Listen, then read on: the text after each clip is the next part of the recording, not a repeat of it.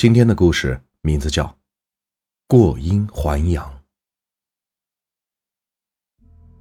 从小到大，农村总有一些令人难以解释的事情。这样的事情真要是说起，我可以写成一本书。小时候，信息化、媒体化没有现在这么发达，所以大多数的茶余饭后都是邻居们坐在一起，南天北地夜谈的。聊到深夜，而我从我的亲人、邻居等聊天里，也听到了许多的诡异，或者说鬼怪的事情。有些是众所周知的，有些是道听途说，但却也有一种大千世界无奇不有的生活奇趣，也更能带给人一些启迪和感悟。一九九七年的时候。我正在读小学。我们那个村叫做春树湾。春树湾大约有六十多户人家。那个时候基本都是务农，种橘子树为主。青壮年偶尔外出打零工，没有所谓的留守儿童、留守老人之说。那个时候虽然生活很清苦，但是大多数人家却也是其乐融融。我们的村里有一个老奶奶，用我们的方言来叫，就是“邱恩妈”。恩妈是我们的家乡方言，意思就是奶奶。按照辈分，我是得叫她奶奶。这个奶奶的名字，我爸妈也都不知道。从小第一次看见她老人家，我的奶奶就是要我叫她邱恩妈。邱恩妈以前的家里住的是土砖的屋子，半瓦半草。说起来，她也够可怜的。三十来岁丧父，亲戚也很少来往，含辛茹苦的把一个儿子和一个女儿拉扯大。在那个年代，赚钱的猛路对于一个孤家寡人来说是多么困难的事情。至今，我们村里人谈起那些乡村往事。被感叹的最多的人，便是他。邱恩妈尽管生活苦，可还送儿子读完了初中，女儿也读完了小学。女儿后来工作谈恋爱去了香港还是哪里，基本上没有了音讯。儿子读完了书就出去工作了，家里没背景，更多也是自己没追求。只能去工厂做做流水线，这都没什么，人各有命嘛。邱妈对儿子也是很喜爱的，家里养的鸡鸭，要等儿子回家了才能杀。鸡蛋放臭了也舍不得吃，菜园里的菜瓜、桃子、橘子放烂了也得等儿子回来。没给自己买过几件衣服。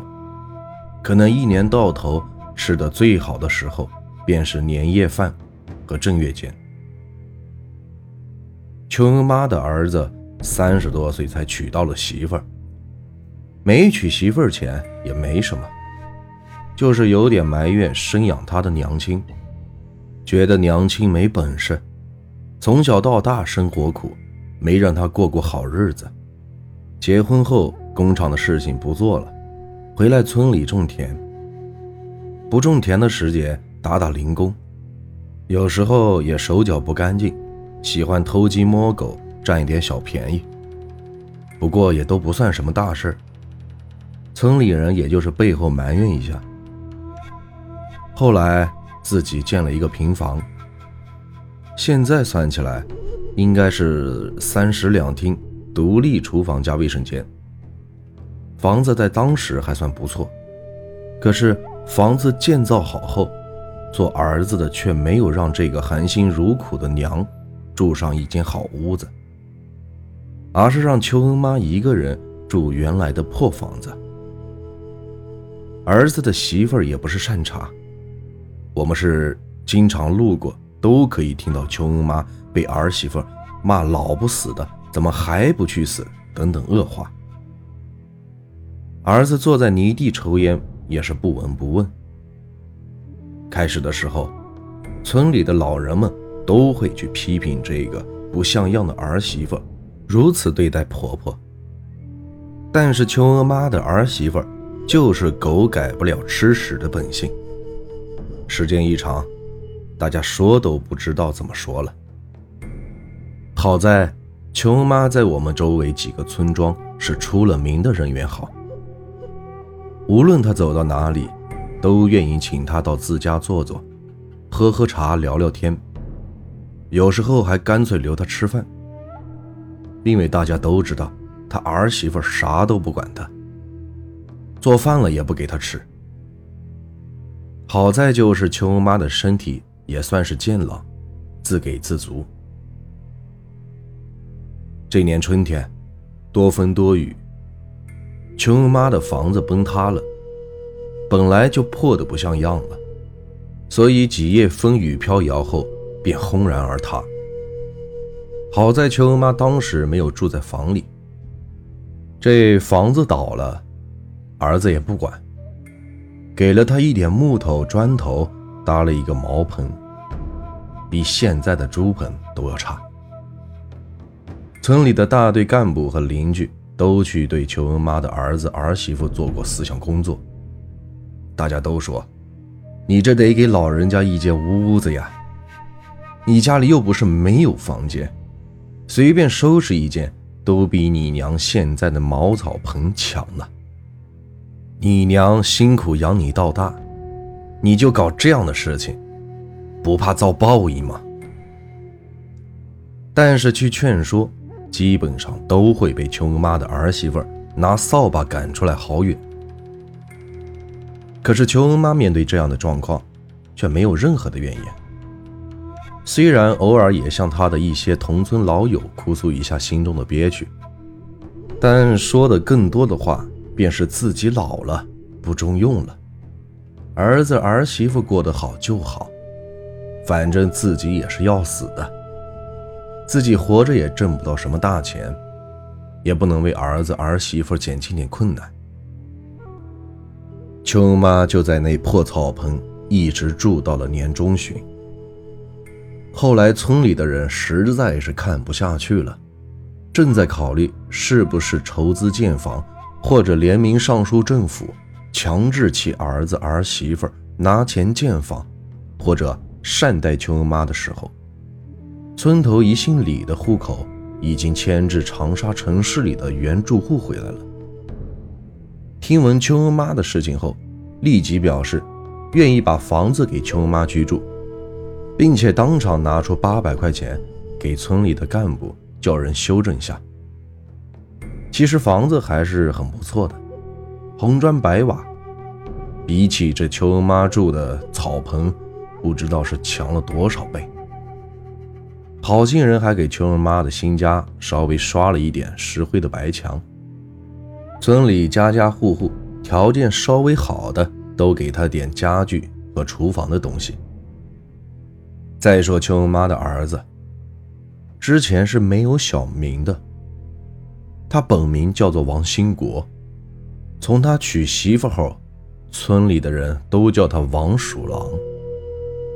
因为母亲这样的情况，大家都说他是一只白眼狼。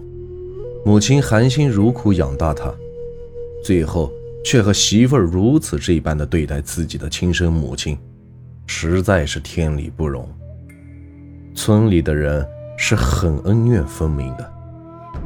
他和媳妇到路上的聊天的人群里一站，大家都便不说话了。王鼠狼家里田地农活季节忙不赢，村里人就算闲着，也不愿意帮忙。就连其孩子，我们也都不愿意搭理。用村里的人话说，这龙生龙，凤生凤。王鼠狼的崽儿也能打洞。八月中秋的时候，村里的一个生产队长从镇上回来，顺便给邱恩妈烧了几个月饼。邱恩妈可能也是肚子饿了，狼吞虎咽的吃，卡住了喉咙。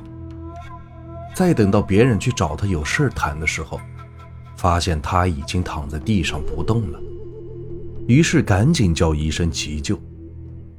医生到了后摸了几下，直接说：“办后事吧，没得救了。这喉咙里卡了东西，人都死了。”生产队长知道后，肠子都悔青了。这是闹了人命了呀！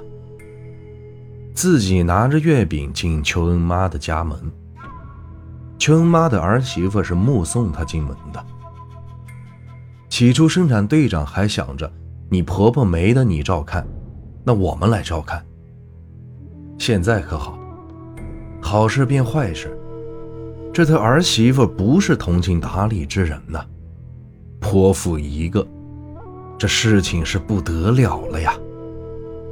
果然，王家媳妇直接拿把菜刀去了队长的家里。队长面对这么一个不讲道理的人。只能是自认倒霉。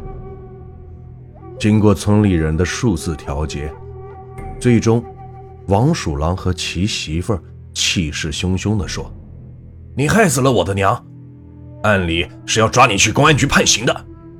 我们也是有给他东西吃的，一年也要送一百多斤的大米，算起来也是钱。这样吧，呃，不要你赔人命钱。”但必须负责丧葬的开支钱。村里的人听到这里，纷纷指责王鼠狼和其媳妇的不是。生产队长更是忍无可忍，指着王鼠狼的媳妇鼻子大骂道：“你们真的是没有了人性，畜生都比你们懂事！我今天就丢下这句话：送葬这一天，我来做你娘的儿子，我来披麻戴孝。”你们两个猪狗不如的东西，有种别出门送葬。丧事的时候，在我们那里，按理来说，儿子、媳妇、孙子等是要长跪磕头的。王鼠狼爱不过指责，倒是做法的时候做了下样子，在众人鄙视和指责的言语和目光中，跑回了家里。